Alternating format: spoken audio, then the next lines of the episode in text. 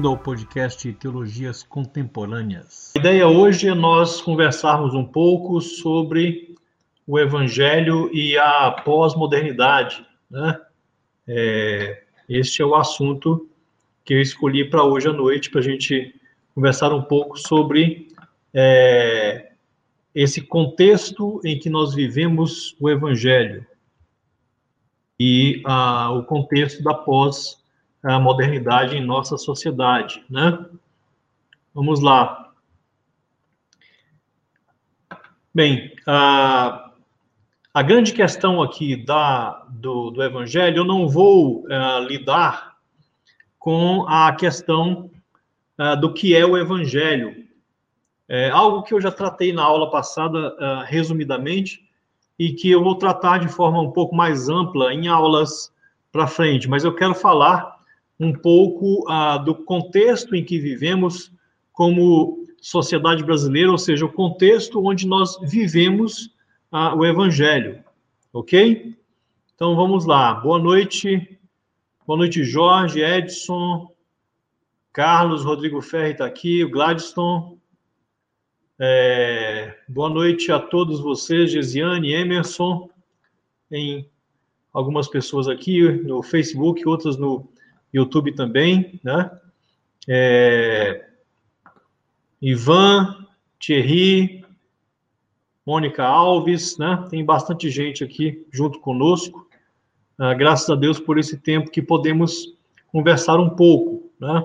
Então, esta é a, a ideia de hoje. Eu não vou tratar especificamente, né? É, do que é o Evangelho. A gente vai ter algumas aulas para frente, eu vou essas aulas vão acontecer todos, toda terça-feira, né? Então, algumas aulas para frente, a gente vai lidar um pouco mais do que, que é este evangelho mesmo, né? De como é que a gente lida com isso, de como nós ah, é, em, compreendemos, né? É, esta verdade bíblica, qual é a teologia bíblica do evangelho, né? Vamos estudar um pouco a Bíblia sobre isso. Mas eu queria ah, falar com vocês hoje sobre esse contexto, né? E está chegando mais gente aqui. Tânia Bezerra, né? Simone, Gustavo. Que bom que vocês puderam retirar, tirar esse tempinho para uh, ah, estar junto conosco aqui, né? Creio que será um tempo uh, bom para uh, estudarmos um pouco sobre este assunto que é bastante envolvente e atual para os nossos dias, né? É, como eu já falei com vocês, estas aulas, elas são gratuitas e elas fazem parte também de um curso gratuito chamado Teologias Bíblicas para o Ministério ou Teologias Contemporâneas, né? E todos vocês podem ser matriculados neste curso, né? Todos aqueles que fizeram inscrição no site, que receberam um e-mail ou que fizeram uma inscrição, eh, já vão ser matriculados, né? Eu estou terminando de aprontar ah, os módulos, essa semana eu já vou fazer a matrícula ah, das pessoas é, que estão lá e quem não não ah, não ainda ainda não fez a inscrição, né, basta você fazer o seguinte: é, envie um e-mail para mim no gd1@lidorio.com.br, né, ah, dizendo que você quer é, fazer ah, este curso de teologias contemporâneas, né? É, e aí então você será matriculado, ok?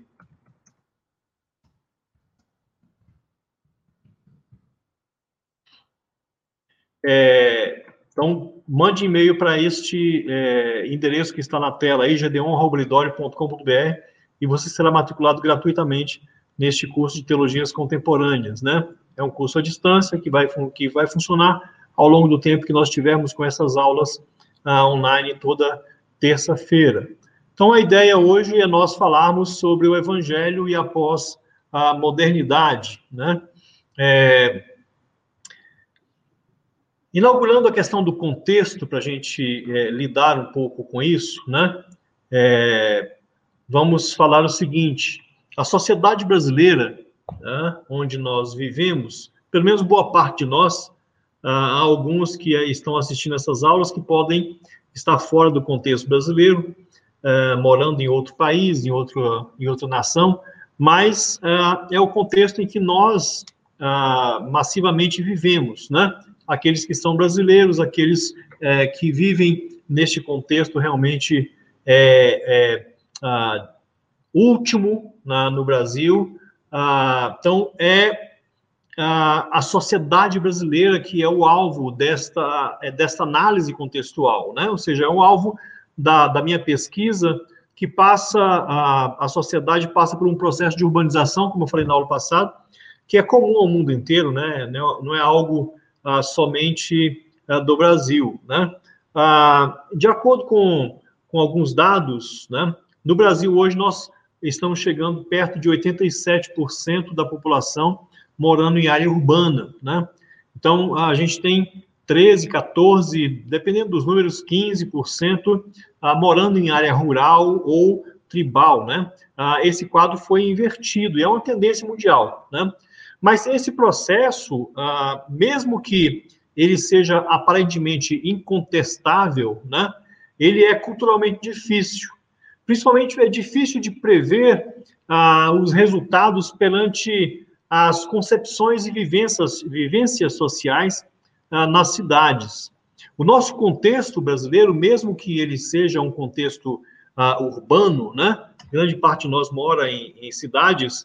É, mesmo assim, a nossa cultura ainda está sendo transformada, ou seja, nós temos muita coisa dentro da nossa cultura que ah, está ainda é, ah, na maneira rural de pensar, né? Eu moro numa cidade chamada Londrina, aqui no Paraná, é uma cidade é, relativamente grande, com quase 700 mil habitantes, é uma região metropolitana, que é, é, é o centro de uma regional do norte do Paraná, é, e a cidade é uma cidade muito interessante, muito desenvolvida, né?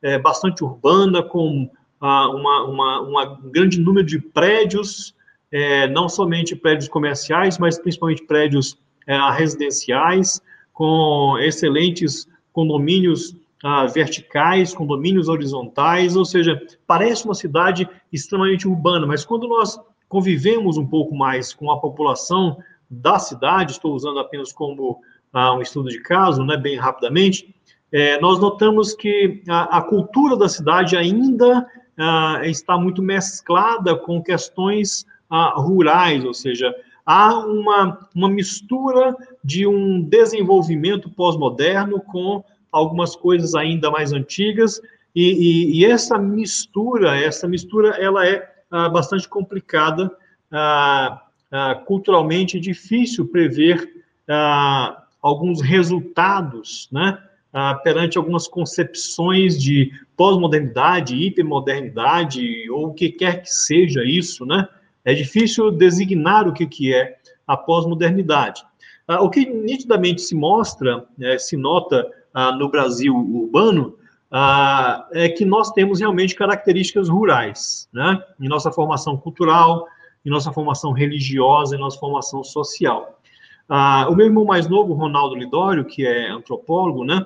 Ele fala uma coisa muito interessante num dos textos dele, de que a sociedade brasileira é marcada fortemente ah, pela presença de simbolismo e que dificilmente, né, ah, nós, os brasileiros, ah, iremos observar valores a partir ah, dos próprios conceitos de valor, mas sim a partir dos fatos da vida, né?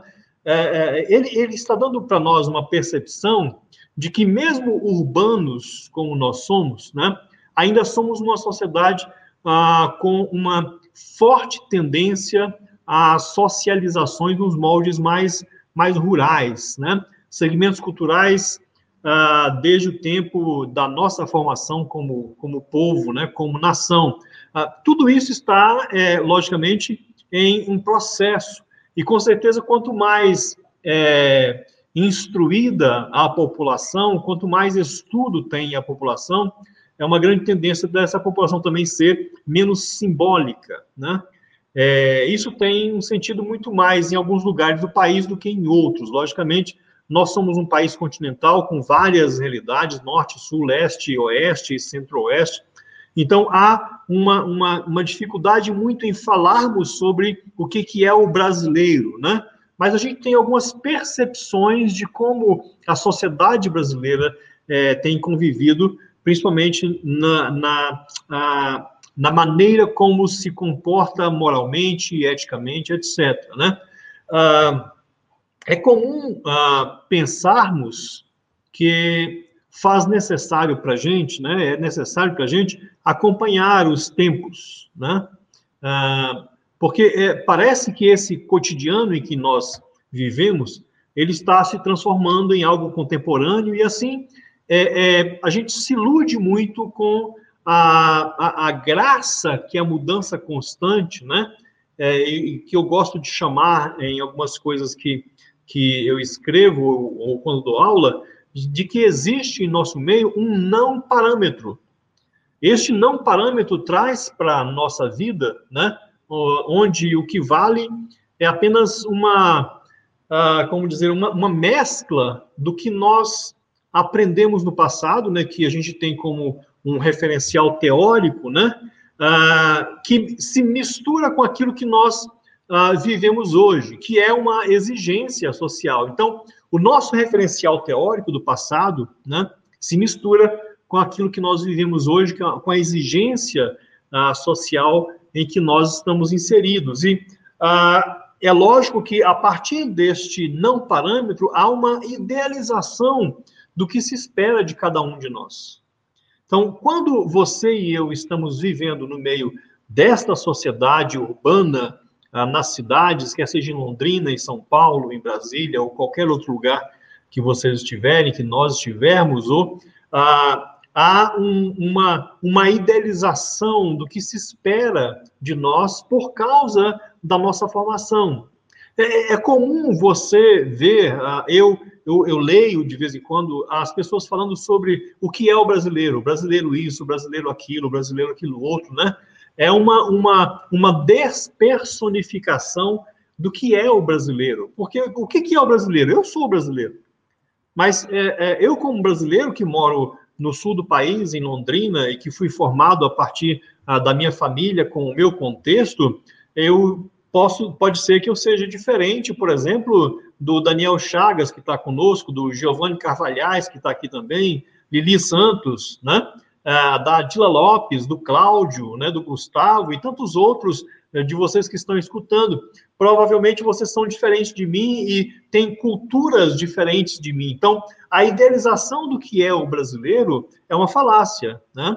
Nós não temos como dizer o que, que o brasileiro é. Podemos até ter alguma inferência sobre como nossa sociedade pensa, né? de como nossa sociedade age, de como nós lidamos com a, a este acompanhar dos tempos, este, esta, essas vivências, esses conceitos, né?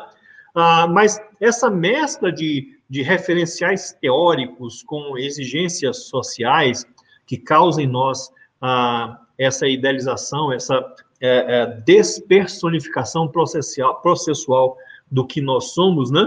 É, não, não, não importa tanto, porque acaba tudo ah, se tornando muito nebulosamente parecido.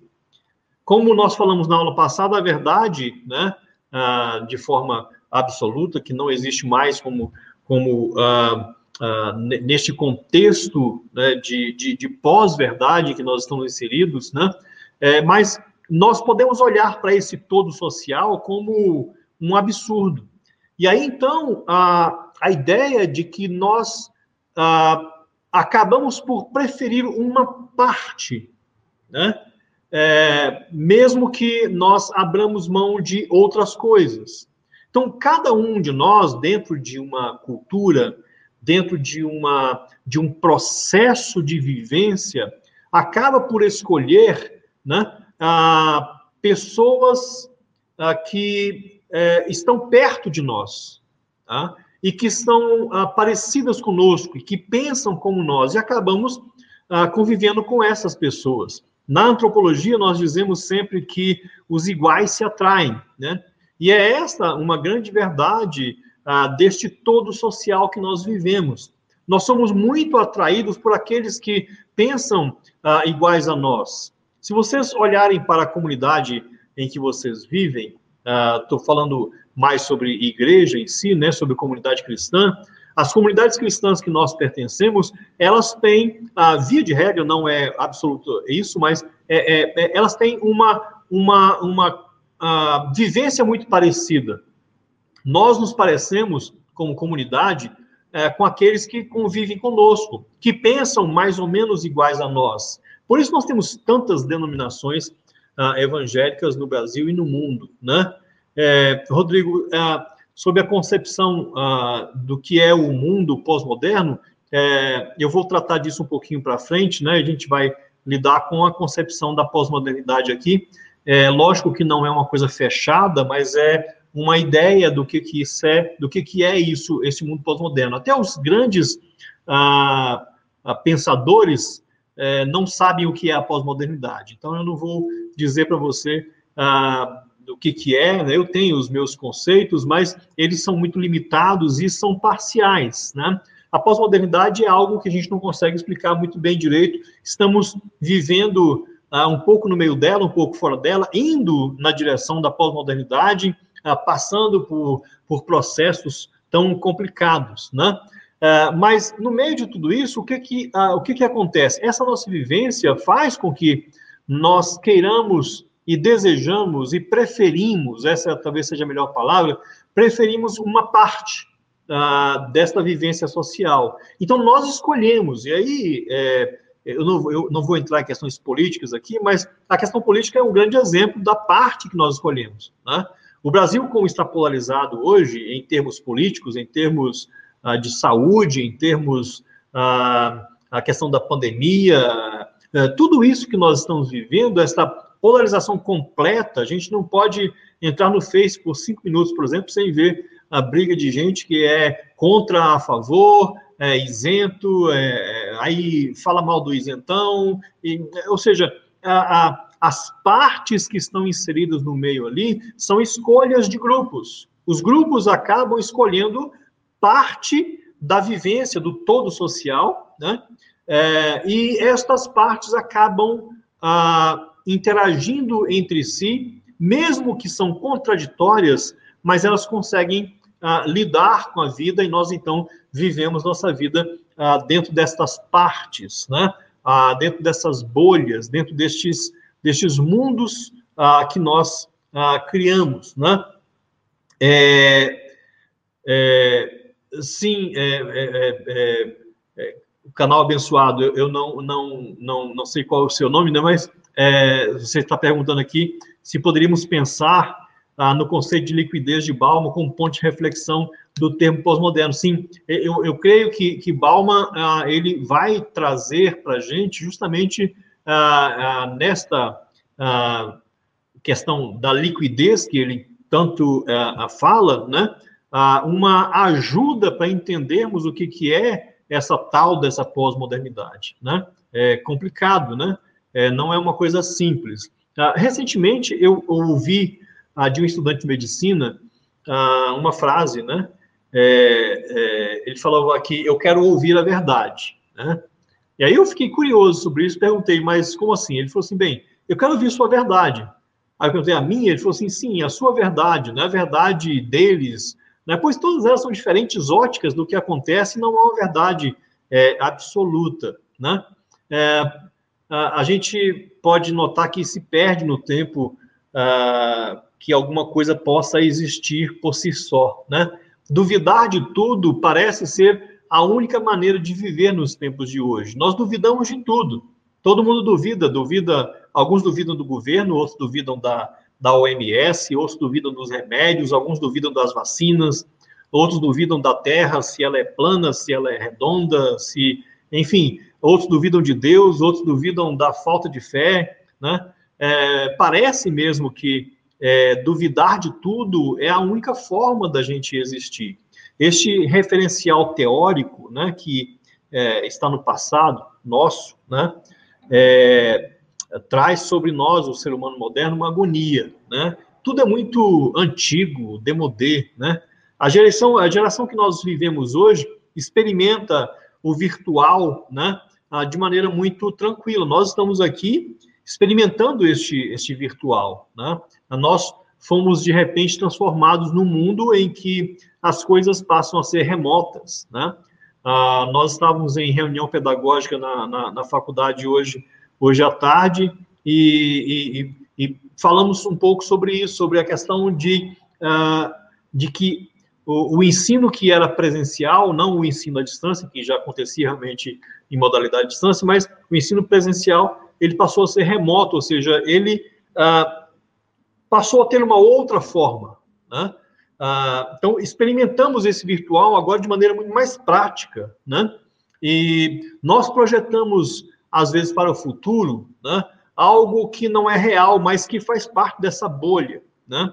É, e, e, quando nós olhamos para a sociedade brasileira ainda, é, eu, eu consigo ah, perceber que alguns marcos morais e éticos, né? Algumas vivências teológicas eclesiásticas ou de convivência social, né, ah, estabelecidos como normas de conduta, né, ah, estão aí para serem quebradas. Então, parece que é essa a grande questão, ou seja, essas normas de conduta parece que estão ah, presentes na nossa sociedade para serem quebradas, porque não tem valor prático, né? É apenas um referencial de como as coisas já foram.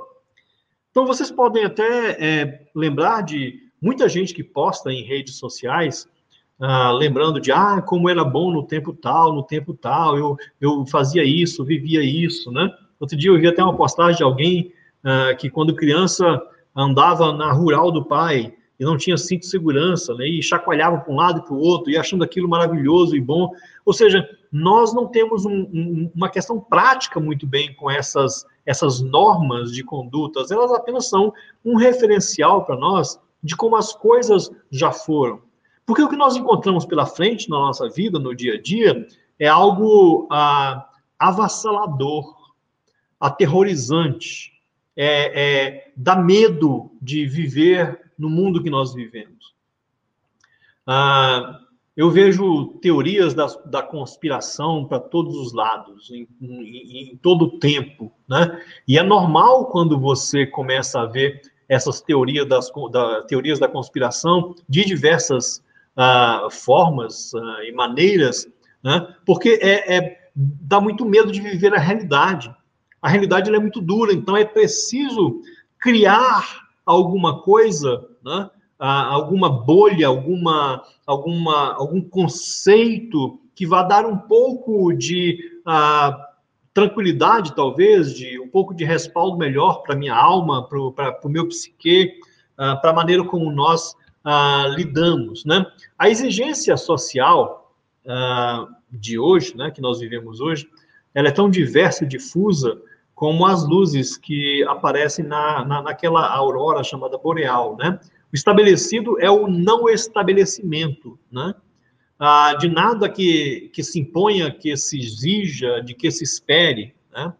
Então, não é uma questão de direitos humanos e também não é uma questão de liberdade de expressão, se eu posso usar essas duas questões aqui da nossa, da nossa fala moderna no Brasil, né?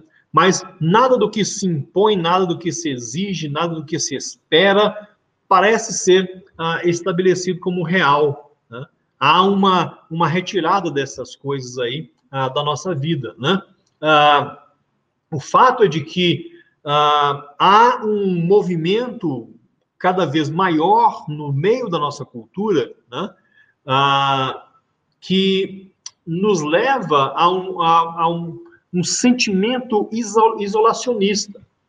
Eu não sei se vocês já perceberam, mas quando nós estudamos teologia e começamos a, a estudar um pouco mais sobre ah, aquilo que a teologia chama de escatologia, né, que são a, a, as ideias ou doutrinas sobre as últimas coisas, os últimos tempos, né, há sempre um afunilamento ah, das ações e estas, esses afunilamentos eles acabam ah, lidando e trazendo para a vida das pessoas ah, grupos pequenos e que vão chegar no final apenas poucas pessoas. Então esse sentimento isolacionista é terrível. Ele movimenta o nosso coração ah, em busca de uma felicidade pessoal e acaba ah, colocando na nossa cabeça que é, essa felicidade pessoal tem seus dias contados, né? E aí nós substituímos essa, essa felicidade pessoal por uma, uma necessidade mais corporativa. Então, é, é por isso que muitos de nós acabam por viver ah, ah, as questões mais corporativas, eu pensando mais em relação à igreja, né, é, denominacionais de forma muito mais forte, né? Ah, por exemplo, nós precisamos do templo para poder é, cultuar, né? É, eu não sou contra o templo, nem sou a favor do templo, não é essa a questão do, do, do, do templo para a igreja, né? É, a, a, eu acho que o templo é necessário, né? Eu não acho que o templo seja não necessário, mas a gente parece que é, precisa daquele lugar, um lugar, um espaço físico, geográfico, né? Ah, onde ah, nós nos sentimos seguros, onde nós nos sentimos ah, parte de alguma coisa, né? É, então, é, é, é nós acabamos ah, passando por esse sentimento isolacionista. Então, nós acabamos vivendo em comunidades. E comunidades dentro de uma sociedade. Na comunidade, e eu queria só parar um pouquinho para poder ver com vocês sobre isso, nas comunidades em que nós vivemos, e aí vamos pensar em questões eclesiásticas, igrejas, templos, né, denominações, locais onde, onde nós nos reunimos, etc., essas comunidades têm suas próprias regras, e nas comunidades, nas comunidades eclesiásticas principalmente, não é ah qualquer pessoa que, que adentra. Né? Nem estou falando de entrar no templo, mas de pertencer à comunidade. Então, uma comunidade tem suas regras de pertencimento. Então, às vezes, é o batismo que é essa regra de pertencimento, às vezes é uma profissão de fé, às vezes é uh, pertencer a um grupo pequeno, uma célula, né? Ou seja, tem uma série de questões aí que é, é, é necessário que se, uh, se faça ah, como um, um rito de passagem para poder pertencer àquela comunidade. E no meio dessa comunidade não pode tudo. Então, ah, é inconcebível pensar, por exemplo, que no meio da comunidade haja sexo livre, haja pornografia, né? haja violência, é, haja desprezo, haja maledicência, né? Ah, no meio dessa comunidade é, é, há, há regras, né? Regras normas de condutas estabelecidas. Só que esta comunidade, ela é uma bolha. E ela vive, né? nós vivemos em comunidade, uma comunidade eclesiástica, dentro da sociedade. E dentro da sociedade pode tudo. Apesar de não, que deveria não poder tudo, mas pode. Né? Você mora num prédio. Dentro do seu prédio mora qualquer tipo de pessoa. Não há uma regra uh, e não há um rito de iniciação para morar no apartamento ao lado do seu.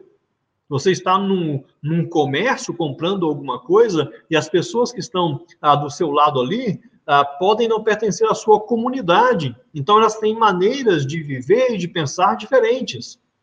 Então, nós vivemos em comunidade, mas inseridos dentro de uma sociedade que é uma sociedade que, em que todas as coisas são possíveis. É possível ser de esquerda, é possível ser de direita, é possível ser neutro, é possível ser de centro, é, é possível ter uma sexualidade é, heterossexual, é possível ter uma sexualidade homossexual, é possível não ter sexualidade se é, definir como assexual. É, é, no meio da sociedade, nós podemos, né? A, a, sociedade pode qualquer coisa, ela, ela está inserida dentro do, deste, deste contexto maior, onde todas as coisas são possíveis de acontecer. Só que nós, dentro desta bolha nossa da comunidade, né, é, é, nós estranhamos muito essa diferença entre a comunidade e a sociedade. E aí eu vejo, por exemplo, pessoas ah, achando estranho perseguição ah, de poderes, poderes ah, contra a igreja e contra cristãos. Né? É, por que, que é estranho? Não é estranho, é normal, é, é, é assim que o mundo funciona. Né? No mundo na, da sociedade, a sociedade, que é uma sociedade onde pode tudo, quando encontra um grupo de pessoas ah, que diz que não pode tudo, mas que quer viver uma vida ah, ah, com, com padrões e valores diferenciados, isso incomoda, isso é uma contracultura. Né? Ah, então, a, a Paul Tournier, um dos autores que eu, que eu gosto, no, no livro dele, Mitos e Neuroses, uh, ele fala que quando nós uh, pretendemos viver ou pôr né, valores entre parênteses, né, quando se vive ah, como se ah, como se eles não existissem, né?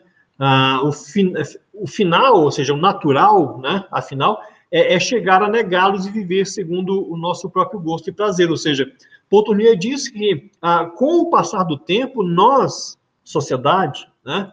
iremos nos tornar cada vez que passa mais hedonistas, pensando em nosso próprio uh, gosto e nosso próprio prazer, né? E, e, qualquer um de nós pode olhar e ver isso, né? Uh, essa foi o que eu diria a primeira tentativa humana de mudar uh, essa conceituação da verdade, né? De colocar entre parênteses, relativizando, movendo-se para um lugar neutro, né? É, quando nós não podemos viver os paradigmas e marcos ah, de nosso referencial teórico, nós acabamos colocando tudo em parêntese, né? Ah, e negando que possam realmente ter valia para esses dias.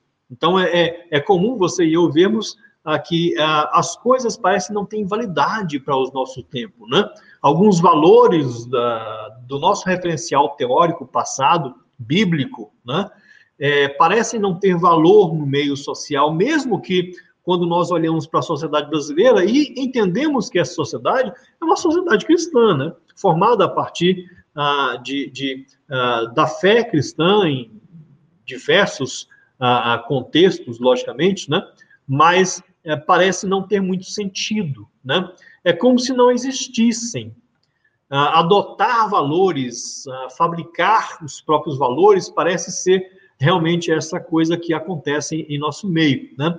Então, a minha liberdade é, acaba sendo o único fundamento dos valores e nada, absolutamente nada, justifica que eu adote um determinado valor, esta ou aquela escala de valores. Né? E a minha liberdade me angustia por ser o fundamento sem fundamento. Então, é, é, é, essa a grande questão. Ou seja, quando a minha verdade ela está posta para mim e eu quero viver a partir da minha verdade, né, é, eu vou viver uma, uma, uma, uma liberdade né, angustiosa uh, sem nenhum tipo de fundamento. Né? Uh, com isso, eu não quero dizer, eu não tenho a, a descarada pretensão né, da parte é, do ser humano em descaracterizar a verdade. Né? Ah, mas o conceito absoluto é algo que conhecemos, tá? uh, mas não serve para nós. E quando eu digo não serve para nós, não é que nós devemos negar a verdade, não é isso. Mas é que no meio social, e aí lembra que a gente está analisando aqui a sociedade brasileira, né? É, nós estamos analisando a, a, a, comunidade eclesiástica, né? Que eu falei que a gente vai fazer isso depois. Mas no, no meio da sociedade brasileira não serve. Verdades absolutas não servem para o nosso contexto, não servem para a sociedade, não estão, ah, nós não estamos como ah, parte da sociedade querendo que as verdades, que a verdade absoluta como conceito absoluto de verdade ah, conviva conosco, né? Mas ah, apesar de não, nós não, não negarmos frontalmente que a verdade não serve para nada, né?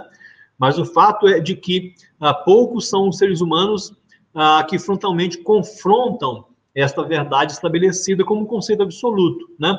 Ah, contrapondo isso com um estudo minucioso das partes, é, e aí, aí surge aquilo que nós chamamos da hermenêutica pós-moderna, né? Porque é, nós acabamos vivendo estas partes e estas partes acabam por explicar a maneira como nós vivemos. E aí o todo começa a fazer algum sentido, né? Algum sentido pós-moderno, mas algum sentido, né? É, algumas pessoas falam sobre isso e aí começam a falar sobre negociar princípios, né? É, o que que o que que é negociar princípios? Eu fiquei pensando em quão raras são essas palavras hoje em dia, né? Principalmente quando ah, ah, eu escuto também ah que quando erra, né? quando alguém erra e descaracteriza a verdade que crê, ser o seu fiel paradigma de vida, né, há uma negociação, ou seja, a, a, o que a, algumas pessoas acabam crendo podem, né, pode eventualmente voltar-se contra ele mesmo, né? Uh, e mesmo ele sabendo disso, mantém o seu firme pensamento e a prática de não negociar seus princípios. Dói, mas permanece. E agora, como é não negociar princípios numa sociedade em que pode tudo? Então, como é que nós vivemos nessa sociedade que pode tudo? Apesar de você e eu pensarmos que nós vivemos numa bolha perfeita, santa, né? Chamada corpo de Cristo, igreja e etc., né? Mas é, eu queria te lembrar de que Jesus, na sua oração sacerdotal, ele disse uma coisa que talvez seja uma das coisas mais difíceis da nossa vida. Ele fala assim, Pai, eu não peço que os tires do mundo, né? Ou seja, Jesus não não nos quer que não quer que nós saiamos do meio da sociedade, né? É, talvez um dia, quando nós formos para o céu, né, cada um, cada um de nós morrermos ou acontecer o, o final de todas as coisas. Mas o fato de que, enquanto nós estamos vivendo em, é, neste mundo, neste contexto social, né, nós ah, precisamos conviver com essa sociedade que pensa radicalmente diferente de nós. Né? Então, a, a, a, grande questão é de você, eu estou vendo o Rodrigo falar aqui sobre, é, é, a Mônica falou sobre resgatar os princípios bíblicos né, ah, em nossa sociedade. Né? Então, realmente, Mônica, a gente precisa resgatar esses princípios bíblicos em nossa sociedade. Agora, a questão é que Mônica, nós muitas vezes queremos que a sociedade, que não é a comunidade cristã, que a sociedade viva princípios bíblicos. Mas como é que eles vão viver princípios bíblicos se os princípios sob os quais eles vivem nunca foram bíblicos? Não são bíblicos os princípios que a sociedade vive. A sociedade busca o hedonismo, a sociedade busca a satisfação, a sociedade busca ah, o cumprimento das suas necessidades. Então, uh, resgatar os princípios bíblicos na sociedade talvez seja uma das coisas mais difíceis. E aí eu vejo os embates nossos com a, a, a sociedade de uma forma geral, né? É, de querer que a sociedade viva como nós vivemos. Mas é preciso sempre lembrar: a sociedade vive num ambiente em que todas as coisas são permitidas. Né? Ah, nós vivemos num ambiente de comunidade onde nós temos as nossas regras de conduta, os nossos princípios e valores bíblicos. Ah, o, o, grande segredo aí é uma questão de viver esses valores bíblicos dentro da comunidade. É muito fácil. É muito fácil eu amar o meu irmão que está do meu lado, que está convivendo comigo, que está louvando a Deus ah, na minha vida, com a vida dele, é, participando de pregação, etc. Né? Mas viver esses, esses valores bíblicos no meio da sociedade que não tem ah, princípios bíblicos eh, de regra de fé e de prática, né? aí sim que é a coisa mais complexa e complicada. Né? Então não adianta a gente migrar ah, os nossos valores de um lugar para o outro. Né? Não é que nós temos que pegar os nossos valores cristãos ah, e colocar no meio da sociedade para que a sociedade então possa aprender a viver com os nossos exemplos. Não, não, não é por aí que, que acaba passando realmente a, a, a, a evangelização, né? É, eu estava falando aqui também do, do Rodrigo, né? Ah, que o Rodrigo Ferre fala aqui sobre ah, aí é que entra a necessidade, né? A importância da contextualização do evangelho na sociedade pós-moderna. Sim, é essa a grande questão, Rodrigo. Né? Ah, como é que nós iremos ah, contextualizar, e eu faço uma ressalva na sua pergunta aqui, não é contextualizar o evangelho. Eu acho que o evangelho não precisa ser contextualizado. O evangelho é, é, é Jesus, o evangelho é a boa nova, né? como eu falei na, na, na outra aula. Né? Mas é preciso que nós contextualizemos a mensagem do evangelho seja, aquilo que nós ah, iremos viver no meio da sociedade precisa ser contextualizado. A nossa maneira de viver precisa ser contextualizada. E a, e a contextualização, a contextualização não é uma inculturação, não é pegar este pacote do evangelho, né, qualquer que seja o formato dele, e colocá-lo dentro da sociedade para que a sociedade possa viver. Isso não funciona. Não é assim que funciona. Eu, eu, eu quero lembrar a vocês ah, ah, ah, alguma coisa que foi feita com o Brasil no passado. É, os missionários que vieram para a nossa terra, para trazer para nós o Evangelho, que vieram da, da, da parte norte do mundo, né? Tanto Europa como a América chamada do Norte, né? É, que vieram trazer o evangelho para o Brasil. Grande parte desses missionários, eles vieram para o, o Brasil numa época em que não se ah, estudava muito na missiologia sobre essa questão da contextualização de maneira mais aberta. Então, o que que o missionário uh, veio trazer de uma forma geral? Ele trouxe o evangelho, lógico, né? Mas junto com o evangelho, ele acabou trazendo também da própria cultura dele. E aí, esta cultura evangélica que ele vivia e que ele trouxe para nós, acabou uh, sendo uh, passada para nós e trazida para nós e colocada para nós como uma coisa que fazia parte do evangelho. Vou dar algum exemplo mais, mais prático para vocês aqui, uh, do que quer que seja isso. Por exemplo, a maneira como nós lidamos em relação à, à igreja com aquilo que nós uh, temos nos cultos, de uma forma geral, a nossa relação com terno e gravata, por exemplo. Né? Uh, o terno e a gravata são indumentárias, vestimentas próprias de quem mora na parte de cima do Equador, né? É, locais mais frios e etc uh, e que tem um tipo de vestimenta que é peculiar. Então, quando os missionários acabaram trazendo o evangelho para o Brasil, e qualquer que seja a denominação, eu não estou aqui é, lidando com essa questão denominacional, mas trouxeram também esta cultura ah, da vestimenta, da roupa. Então, o terno e a gravata passaram a ser sinônimo de evangelhos, passaram a ser sinônimo de santidade, de poder, de autoridade. Né? Então, nós, ah, com o passar do tempo, acabamos incorporando a questão do terno da gravata, é apenas um exemplo bem simples, né? Ah, ah, no evangelho, e isso acabou sendo uma, uma regra para aqueles que iriam ah, trabalhar na igreja, por exemplo, que iam pregar, dirigir culto, uh, obreiros, uh, obreiras, etc., uh, precisavam usar o terno e a gravata, né? Ou seja, uma mensagem que foi trazida para nós completamente descontextualizada. Então, houve um, um, um, missionário com uma mensagem evangélica, mas que trouxe junto a, a sua própria cultura, e aí ele criou, aí criou-se um pacote e esse pacote, então, é introduzido em nossa sociedade e massivamente é colocada para nós como sendo o evangelho. Então, nós acreditamos, ao longo dos anos, em muitas coisas, em muitas práticas eclesiásticas que não pertencem ao evangelho, mas fazem parte da prática cristã no nosso meio. Então, é, é, é, Rodrigo, é, é aí que entra realmente a importância da contextualização da mensagem do evangelho.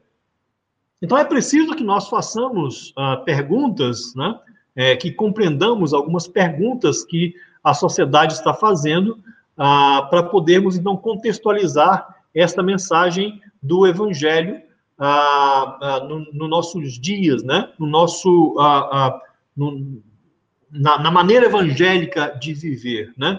O Jorge está perguntando aqui sobre como resgatar os princípios bíblicos em uma sociedade corrompida, né? É, Jorge, a, a sociedade realmente é corrompida, né?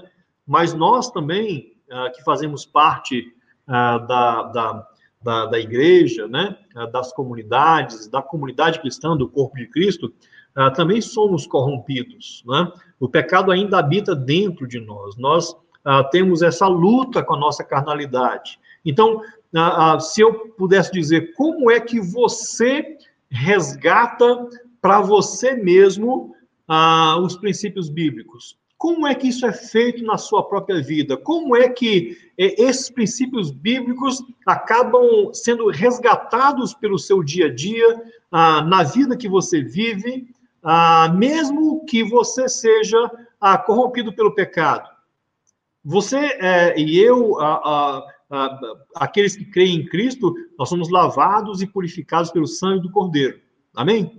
E é, essa é uma verdade. Mas, apesar de tudo isso, o pecado continua dentro de nós. Nós continuamos corrompidos. O pecado ah, está à nossa frente, na nossa, a gente abre a porta, o pecado está do lado de fora, o tempo todo, está dentro de nós. Então, essa carnalidade exposta da minha vida, uh, o mundo, o sistema que vive, eu vivo dentro dele, né? Uh, o diabo, ou seja, todos esses inimigos da nossa vida, eles acabam trazendo um, um, um prejuízo muito grande para nós. Então, uh, como é que nós resgatamos os princípios bíblicos em nossa vida? Como é que isso é feito? É, é, é aí que nós devemos começar a pensar. Como é que nós resgatamos para nós os princípios bíblicos? Né? Através de quê? Através de oração, de jejum, de, de, de, que, de, de, quê? O que, que é que esses princípios realmente acabam sendo incorporados na nossa vida? Né? É, eu, particularmente, creio que uh, o resgate desses princípios bíblicos tem muito a ver com o discipulado, né? tem a ver com o ensino, com uh, ajudar a, a, o outro, né? ou outras pessoas ajudando a mim, né? A compreender Cristo e a compreender como Cristo ah, convive ah, no meio da minha, da minha sociedade, da nossa sociedade. Né? Então, é, é, é algo que não dá para nós termos uma, uma regra geral de dizer, ah, é assim que temos que fazer. Mas o fato é de que é preciso que nós aprendamos, né? Aprendamos ah, com ah, conosco mesmo. Né? Então, como é que isso, isso, isso acaba? Acaba ah, ah, produzindo em mim, produzindo em nós ah, essa, esse resgate, né? Então, nós vivemos no meio de uma cultura hedonista, né? É, que tudo parece resultar em ganhos, né? ganhos significativos, né?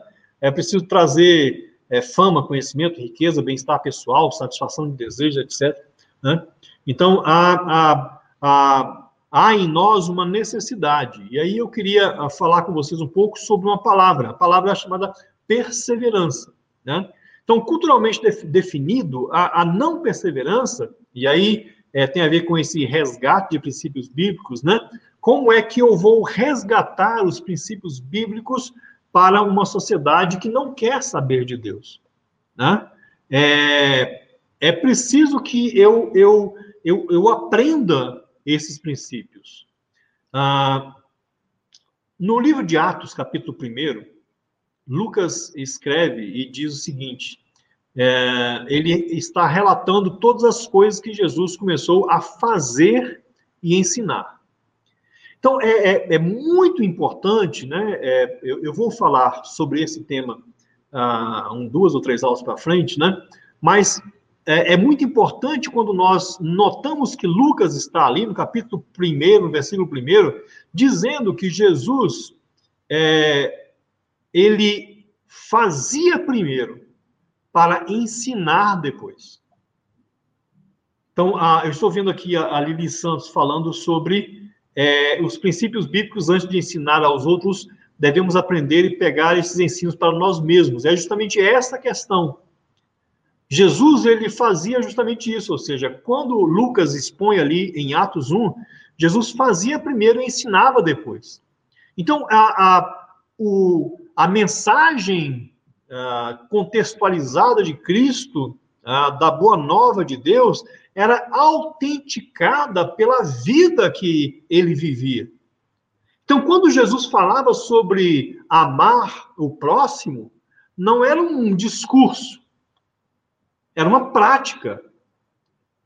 Era uma prática que ele demonstrava curando, chorando, estando junto, repartindo pão, multiplicando, ressuscitando pessoas. Né? Então, a, a, tudo isso ele fazia e depois ele ensinava. Então, a, a gente é, precisa assimilar um pouco mais esta grande questão da nossa prática cristã. Nós queremos muito, né, e eu sei do grande desejo da nossa vida, de ver nossa sociedade transformada. Né? Mas antes dessa sociedade, dessa nossa sociedade ser transformada pela mensagem do Evangelho, nós precisamos ser transformados por essa mensagem. E essa mensagem precisa estar incorporada em nós de tal forma que aí sim é, vai fazer sentido viver, ah, mesmo no meio da sociedade que ah, não tem regras, né?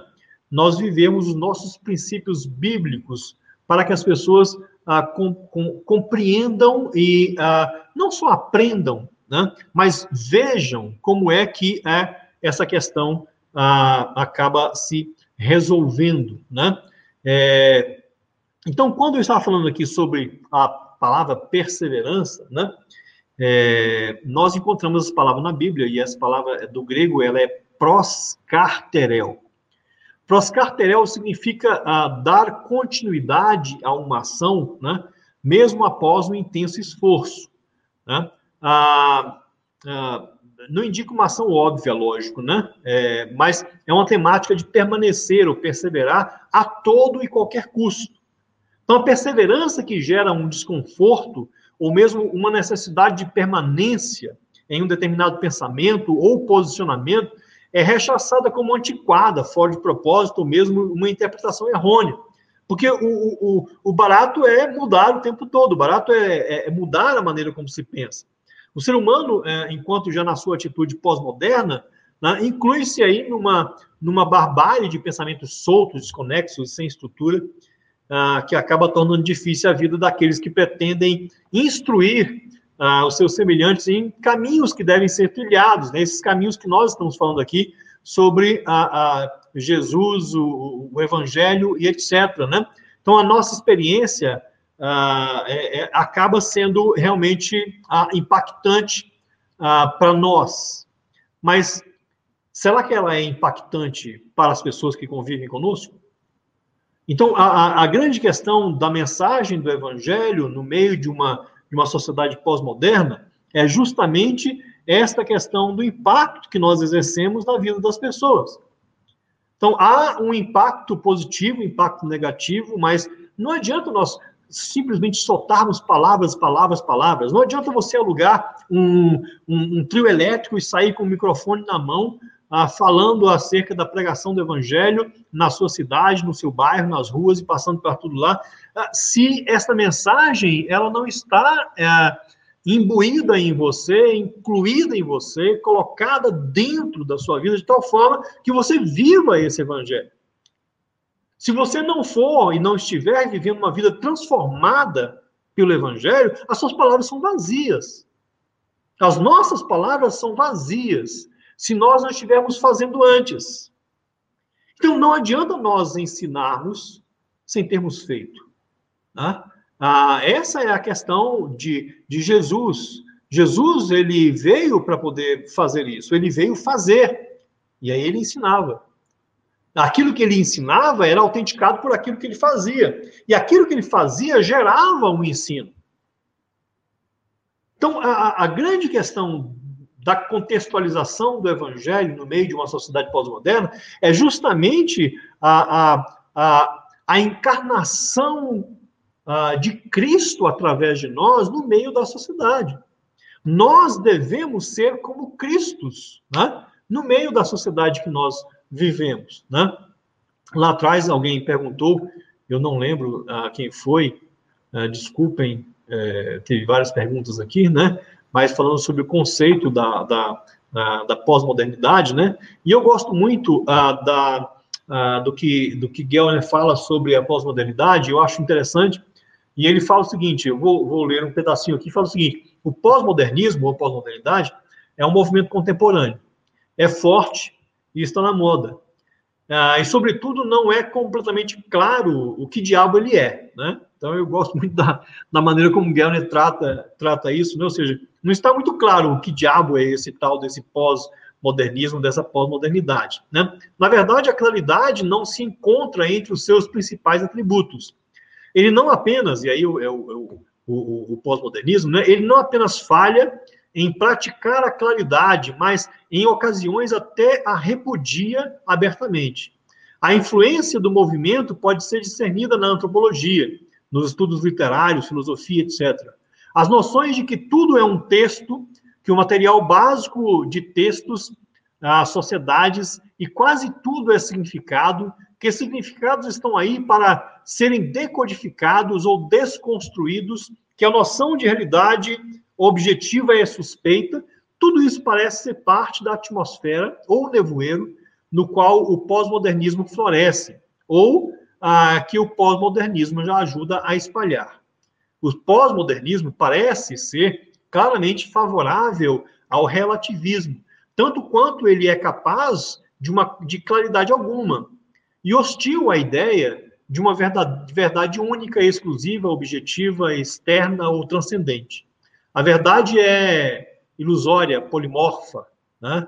íntima, subjetiva e provavelmente algumas outras coisas também. Simples é que ela não é. Tudo é significado e significado é tudo. E a hermenêutica, o seu profeta, qualquer coisa que seja, é feita pelo significado conferido a ela. Então, Geller, em 92, já falava sobre essa questão da pós-modernidade, dizendo que hum, não dá para poder é, nós ah, fecharmos o conceito ah, da pós-modernidade, até porque é, é, é, é, possível apenas designar uma, uma era, né? Pós-modernidade, modernidade, etc., né? Quando nós estamos fora dela, né? Ou seja, quando ela passa, a gente consegue olhar para trás e falar, ah, aquela aquela época foi época tal, começou em época tal e foi assim. Ou seja, nós estamos vivendo neste conceito ah, da pós-modernidade, né? E aí, é, é, é, essa é uma grande questão da subjetividade do, desse relativismo a, a cultural. Então, viver a evangelização no meio do relativismo cultural, no meio da sociedade pós-moderna, é talvez um dos maiores desafios à fé cristã. Gente, e eu quero confessar a vocês, é, ah, é comum a gente se sentir assoberbado. É comum nós nos sentirmos ah, como não, não tendo condições ah, de fazer alguma coisa, de modificar alguma coisa. Então, é complicado nós olharmos para a vida e não conseguirmos mover uh, um milímetro sequer daquilo que as pessoas pensam ou deixam de pensar. Então, é, é, é difícil demais, né? Uh, olhar para todo esse relativismo cultural, para toda essa subjetividade desse monte de hermenêutica diferente, né? Dessas ideias uh, tão estapafúrdias e nós não conseguimos lidar muito bem com isso, né? Mas quando eu penso nisso, imediatamente me vem à memória a época de Jesus. Jesus não viveu numa época pós-moderna, né? Mas ele viveu numa época complicada, né? num, num, reino é, tomado por outro, por um, por um império romano, né? E vivia de forma muito complexa. E quando Jesus chega, na época em que ele chega, a religião que Israel vivia, principalmente a religião a judaizante, né, na questão a, a, dos saduceus, dos fariseus, dos mestres, doutores da lei, do templo, né, a, tudo aquilo era uma coisa muitíssimo complicada, né, cheio de ritos, cheio de, de, de regras, de mandamentos para todos os lados, né, e aí, quando ah, Jesus chega, ele começa a mostrar ah, uma vida diferente, uma vida simples. E aqueles religiosos da época de Jesus, eles estranharam muito a maneira como Jesus ensinava. Porque ele, ele ensinava com, com, com, como quem tem poder, lógico, né? Mas ele usava ah, das, das questões corriqueiras da vida, né? ah, dos exemplos diários, ele, ele, ele usava da vida das pessoas para poder explicar o reino de Deus, para poder explicar o evangelho, para poder explicar o amor de Deus. Então, ele não usava da doutrina, no, certo sentido, né?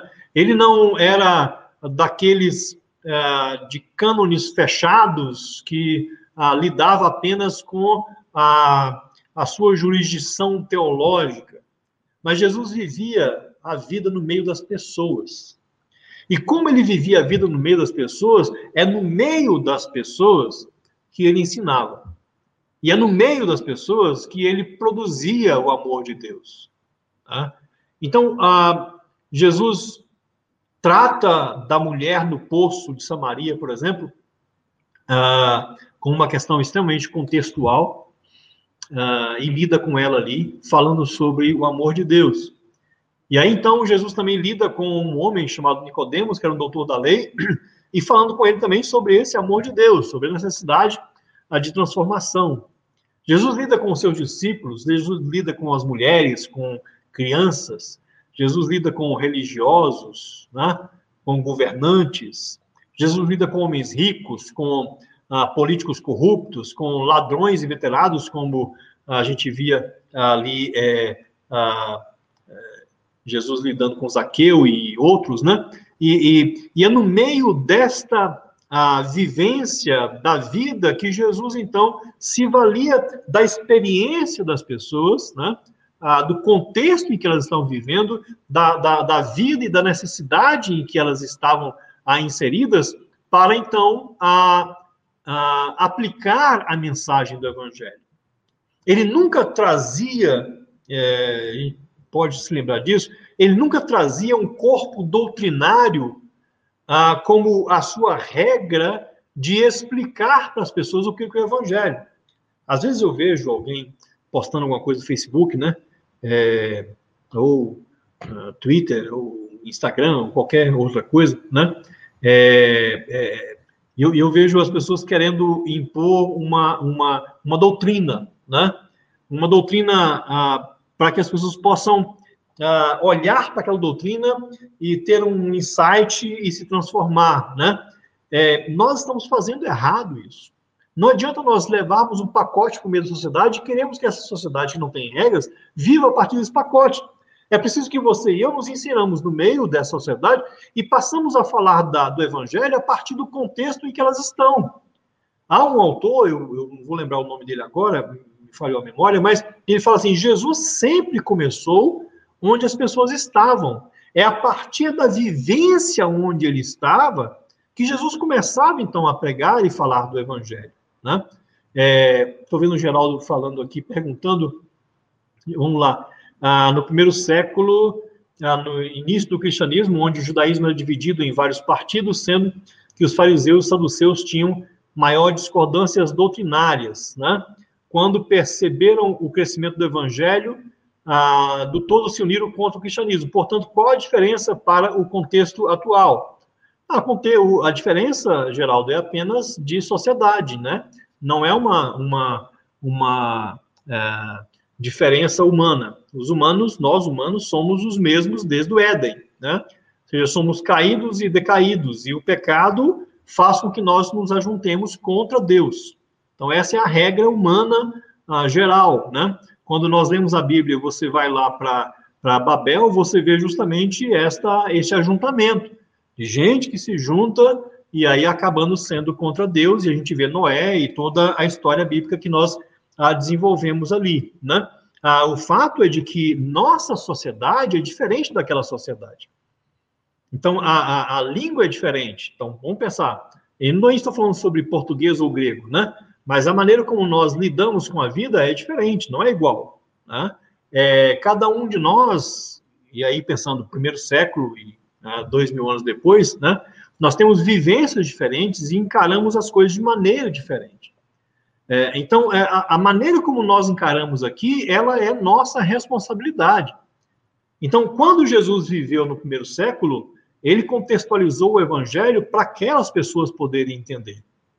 Então, por exemplo, se você, é, é, eu como missionário, estou num, num, local qualquer pregando o evangelho para um povo é, que não tem é, uva e não tem trigo e nem tem pão é, no contexto em que eles estão ensinados, ou seja, no contexto em que estão vivendo.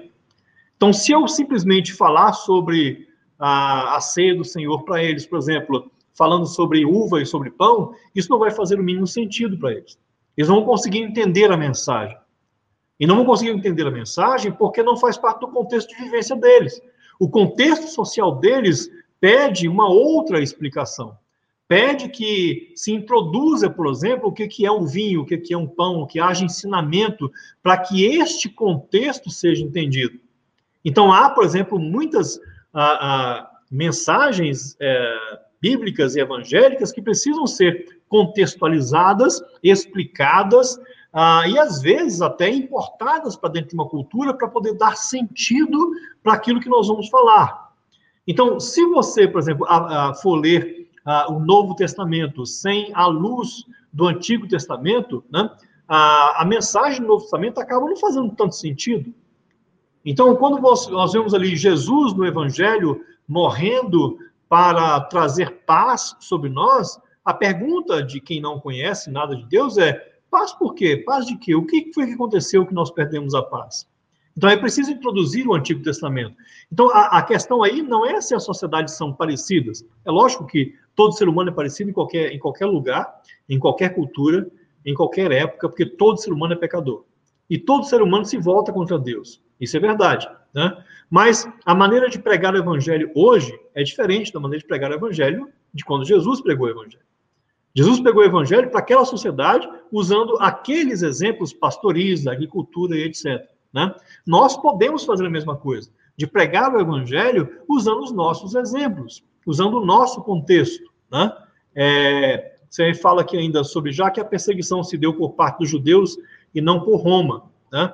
É, depende do que você fala que seja perseguição que não se deu por Roma. Né? É, no contexto mais abrangente, Roma perseguiu cristãos. Né? É, é, matou cristãos no, ah, em Roma, né? etc. Né? É, na Palestina havia uma polarização religiosa, que na realidade tinha também motivações políticas. Né? É, tudo tem motivações, quer sejam políticas, religiosas, uh, pessoais, uh, financeiras, sexuais. Né? Então, as motivações elas estão presentes na vida humana, como sempre estiveram presentes. Nós, os seres humanos, uh, somos pecadores. E quando há um ajuntamento destes pecadores, o, pre, o pecado leva-nos justamente para essa rebeldia, para esta contradição, né? para, para esse enfrentamento daquilo que parece ser é, é, tão antagônico para nós. Né? É, então, assim, a, a, o que eu estou querendo objetar com isso, Geraldo e todos, todos nós aqui, né, é que há uma necessidade de nós ah, ah, compreendermos a sociedade como ela é, né? E pregarmos as palavras que as pessoas realmente é, compreendam e entendam. Então, é como nós ah, ensinarmos as pessoas sobre o Evangelho a partir de uma língua que é diferente.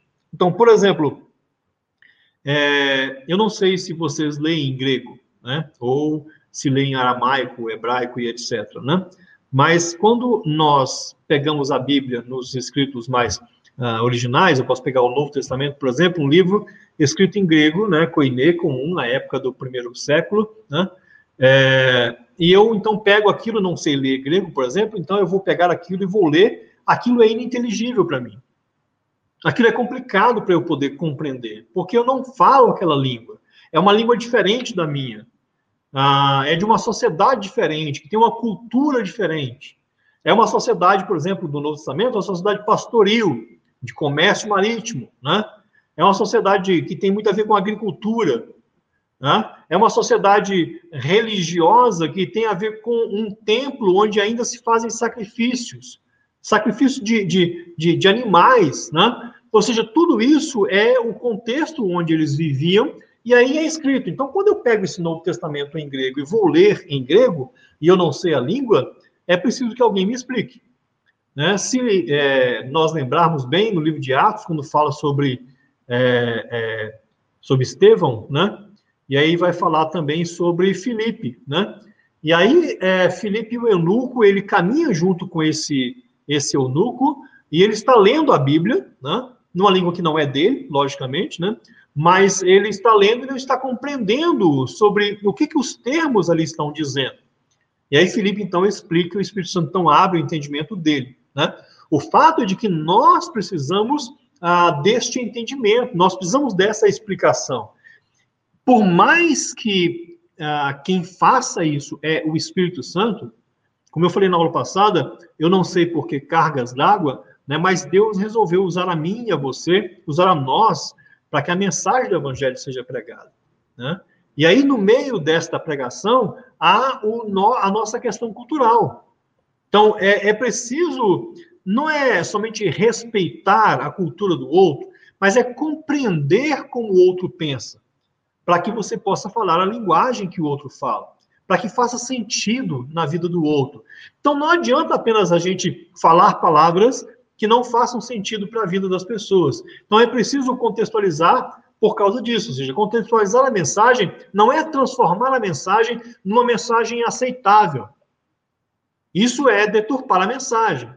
Isso é o que nós chamamos na, na missiologia de inculturação do evangelho.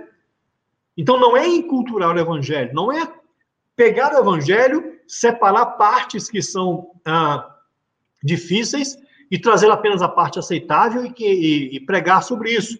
Contextualizar o evangelho tem a ver com todo o evangelho. A parte boa, a parte não tão boa, a parte que vai contra, a parte que é a favor. Ou seja, tudo o que é o evangelho precisa ser contextualizado. A mensagem precisa ser contextualizada para que as pessoas consigam compreender esta mensagem. Né?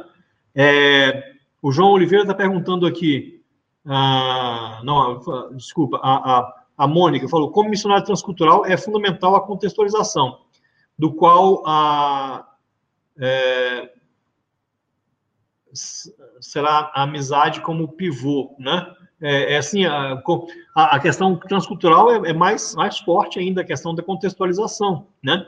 A contextualização da mensagem do evangelho no meio é, transcultural não se dá a não ser que você realmente consiga é, traduzir é, para a língua e a cultura daquelas pessoas o que, que é o evangelho, né?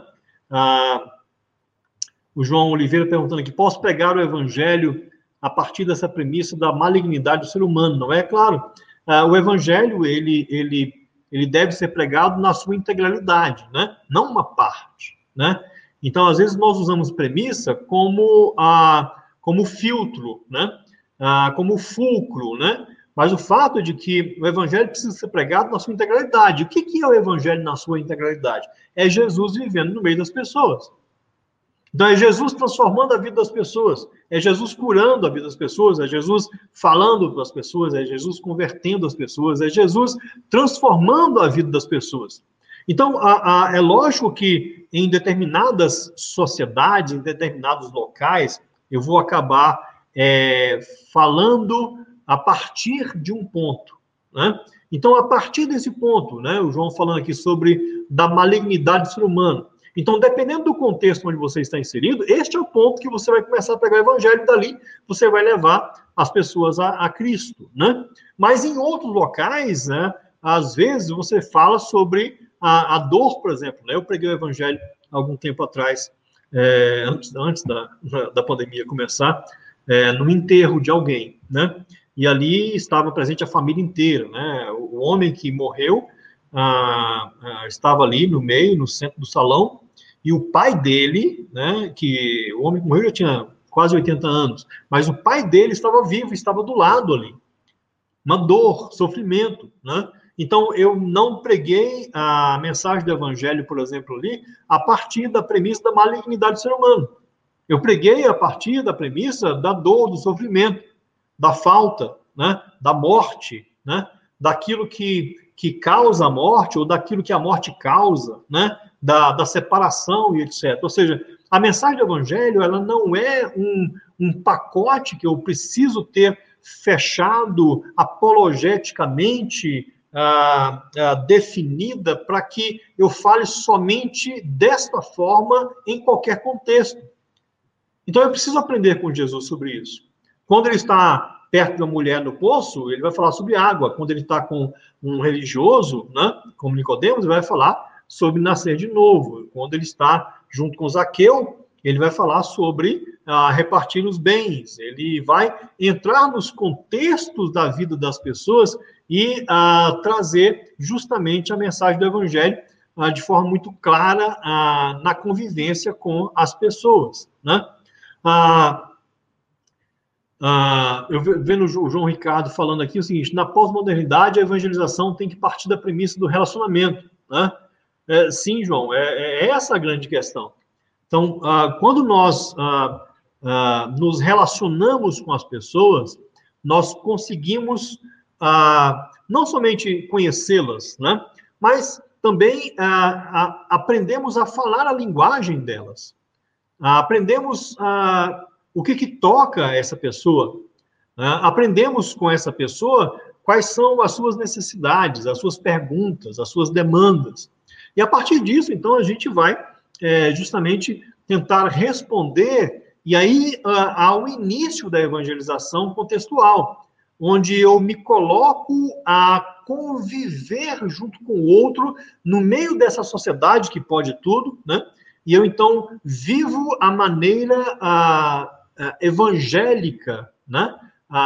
É, vivo a maneira da mensagem do evangelho, a maneira transformada, transformadora, encarnada. E aí então essa pessoa começa a olhar para mim e não somente ela escuta as minhas palavras. Né? É, eu creio que as palavras são muito importantes, né? Tanto que a gente está falando aqui sobre evangelização, sobre a, a contextualização desta mensagem, sobre pregação do evangelho, né? É, e juntamente com este ensino, esta pregação, essa demonstração em palavras, né? Tanto quanto é importante a minha vivência, né? Aquilo que eu sou, aquilo que eu demonstro, aquilo que ah, estou a, a, a, vivendo junto com as pessoas, né? Então, quando a, a, nós estamos aqui falando, né, sobre diferenças, né, é, sociais, não é para nós dizermos que os seres humanos são diferentes uh, em qualquer aspecto. Né? Eu volto a dizer, uh, o Éden nos fez únicos. Né? filhos ah, da mesma descendência, que herdamos as mesmas dificuldades, ah, que passamos pelas mesmas peripécias e que temos dentro de nós todos, todo ser humano, né, o pecado invariavelmente colocado dentro do nosso corpo, da nossa alma, do nosso espírito, da nossa mente, das nossas ações, né? E tudo aquilo que nós vivemos, né? é influenciado por esse pecado, é, é, é, é colapsado por esse pecado, né? Todas as nossas ações elas são influenciadas e enviesadas por essa questão pecaminosa. Então, como ser humano, todos nós somos iguais. Iguais perante Deus necessitados ah, da redenção, necessitados ah, deste sacrifício de Cristo, necessitados do amor do Senhor, necessitados a, da, da, da, vida é, de Cristo, da morte dele, da sua ressurreição, né? É, agora, no contexto social, para que nós, e aí, humanamente falando, ah, consigamos entender uns aos outros, é preciso que nós falemos a mesma linguagem. E a linguagem é a linguagem relacional. A linguagem do evangelho é uma linguagem, na pós-modernidade, é uma linguagem do relacionamento, é uma linguagem da perseverança, é uma linguagem da tolerância, né? É uma linguagem, e aqui não estou falando sobre tolerância teológica, gente, estou falando sobre, sobre a, a aprender a dar suporte para as pessoas, a cuidar delas, mesmo que nós não tenhamos condições de fazer muita coisa por elas. Né? Então, eu queria deixar com vocês apenas, é, estou encerrando aqui, eu queria deixar com vocês apenas este, este tempo e esta mensagem de que o evangelho na pós-modernidade é possível e de que para que nós vivamos o evangelho no meio desta pós-modernidade é preciso que a gente desenvolva relacionamentos com as pessoas. Relacionamentos de confiança. Gente, é preciso que a sociedade olhe, as pessoas que nós convivemos olhem para nós e tenham confiança em nós que não desconfiem de que nós somos. Às vezes, é, nós queremos preparar armadilhas para as pessoas, ou às vezes nós temos uma, uma, uma vida tão complicada que é, é, é difícil de levar confiança para as pessoas. Nós precisamos desenvolver, cada dia que passa mais, ah, cristãos que possam inspirar confiança nas pessoas para que eles possam olhar para nós e recorrer a nós em momentos de dificuldades, de dor, de sofrimento, de pandemia, de necessidade de cura, de transformação. Sem nós nos relacionarmos com o pé no chão junto com as pessoas, é quase impossível nós vivermos uma vida evangélica como Cristo ah, gostaria que nós vivêssemos aqui e agora. Amém? Então, que Deus ah, abençoe cada um de vocês, cada um de nós, e que nós sejamos todos os dias impactados com essa mensagem evangélica encarnada ah, que gera nas pessoas transformação de vida, né? Ah, que gerou em nós e vai gerar no outro. Né? Nós somos pessoas que vão ah, gerar ah, vidas transformadas. Né? Então, que Deus nos abençoe. Deus abençoe a cada um de vocês na sua casa, que dê para vocês a proteção, né? que saúde, né? É, saídas, que uh, nós conseguimos passar por este momento tão difícil que estamos uh, vivendo, né? É, e que o Senhor realmente nos abençoe muito e dê sobre nós a paz dele, né? Que é o que nós precisamos, né? Precisamos da paz de Deus, da paz de convivência, né? do amor uh, evangélico, do amor da vida de Deus em nós, da vida de Deus uh, para com os outros, né? E que o Senhor realmente use nossas vidas, né? é, que nós sejamos gratos por este uso e que o Senhor realmente transforme nossas vidas em vidas uh, mais íntegras, vidas de confiança, vidas que falem da mensagem, mas, sobretudo, vidas que vivam a mensagem do Evangelho. Amém? Que Deus, então, nos abençoe. Lembrem-se, uh, se vocês quiserem uh, continuar participando desse curso, podem a curtir aqui no canal no YouTube ou mesmo na página do Facebook para receber sempre as notificações das outras aulas que virão. Estou pretendendo realmente é, estar toda terça-feira aqui disponível para é, meditarmos um pouco sobre ah, essas teologias contemporâneas, né? É, tocar em alguns pontos, falar sobre algumas coisas, né? Às vezes gera mais dúvida do que do que certezas, né? Ah, porque eu sempre tenho muito mais perguntas do que respostas, né? É, é normal. Mas o fato é de que é, eu quero estar aqui e disponível e disposto realmente a, a compartilhar um pouco daquilo que Deus tem é, falado conosco e feito conosco ao longo desses anos todos, para que a gente possa aprender a viver o Evangelho, né? Viver o Evangelho de forma séria, de forma bíblica, de forma ah, contextual, de forma transformadora, né? É, então, quem é, desejar é, se matricular no curso de Teologias Contemporâneas, que é, é, é gratuito, né? É, por favor, passe um e-mail para mim, né? O e-mail está aí, gd1.lidório.com.br, né? E aí você, então, receberá é, instruções do que fazer em relação a, a esse curso, né? Vai, a, estou terminando de aprontar isso no AVA, o módulo, né? E aí, então, você vai ter um login, uma senha, para entrar no AVA e você vai ter ah, alguns materiais lá e materiais de estudo para poder, então, ah, lidar com tudo isso e ajudar-nos a pensar um pouco melhor, tá bom? Então, Deus nos abençoe e dê sobre nós da sua graça, né? Tchau, gente.